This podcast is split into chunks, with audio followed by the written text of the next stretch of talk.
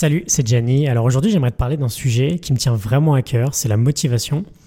On va commencer à faire une série là de 4 épisodes sur le livre La vérité sur ce qui nous motive de Daniel Pink. Et ce que je vais te dire aujourd'hui, ça va partir d'une idée assez simple, d'un fait assez simple, euh, qui est plutôt pas forcément valorisant pour nous.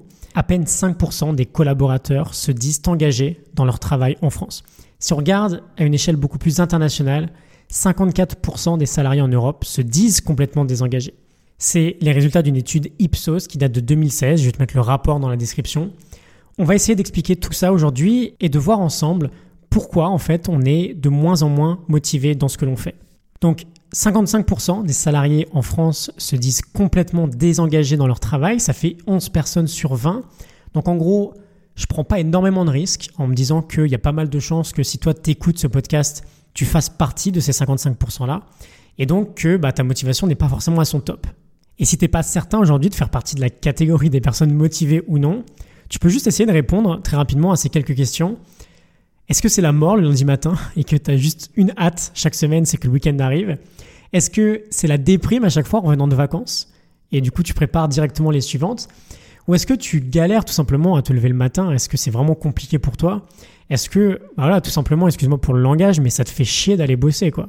Si on fait un petit retour en arrière dans l'histoire, on distingue deux systèmes de motivation. Historiquement, le premier était basé sur la survie. On imagine tous le scénario, je ne vais pas m'étendre dessus.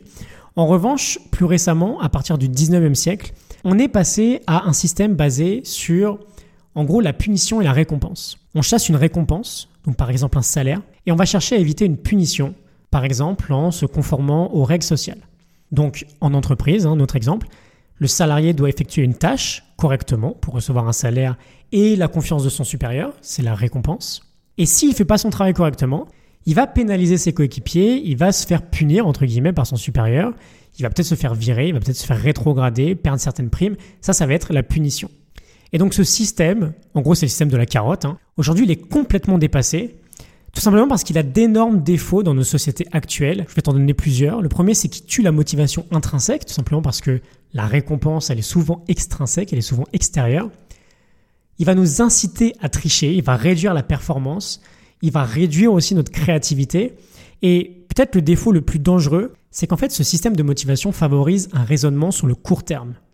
Et si nos parents, donc je parle, là je m'adresse un peu à la génération Y, quoi. Ma génération, ceux qui ont entre 18 et 30 ans aujourd'hui. Alors, si t'as pas entre 18 et 30, 35 ans aujourd'hui, tu peux quand même écouter, hein, mais juste, j'allais te dire que si nos parents aujourd'hui se sont battus pour obtenir de la sécurité dans leur travail, c'est clairement plus le cas de notre génération aujourd'hui, où en fait on n'est plus motivé à ne travailler que pour de l'argent. Bref, tout ça, ça m'amène à ce que je voulais dire aujourd'hui c'est euh, le système 3.0, le système de motivation 3.0 de Daniel Pink. L'idée est simple, on avait des systèmes avant basés sur des motivations extrinsèques.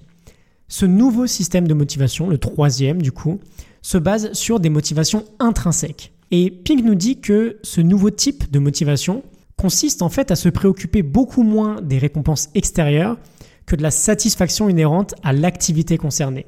En gros, l'argent et les honneurs ne sont plus des buts, mais deviennent des conséquences.